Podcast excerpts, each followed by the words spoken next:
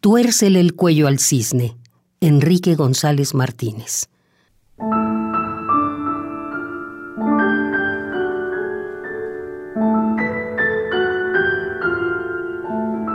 Tuércele el cuello al cisne, de engañoso plumaje, que da su nota blanca al azul de la fuente. Él pasea su gracia no más, pero no siente el alma de las cosas ni la voz del paisaje. Huye de toda forma y de todo lenguaje que no vayan acordes con el ritmo latente de la vida profunda y adora intensamente la vida, que la vida comprenda tu homenaje.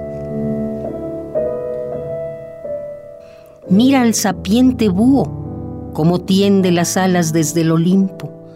Deja el regazo de palas y posa en aquel árbol el vuelo taciturno. Él no tiene la gracia del cisne, mas su inquieta pupila que se clava en la sombra interpreta el misterioso libro del silencio nocturno.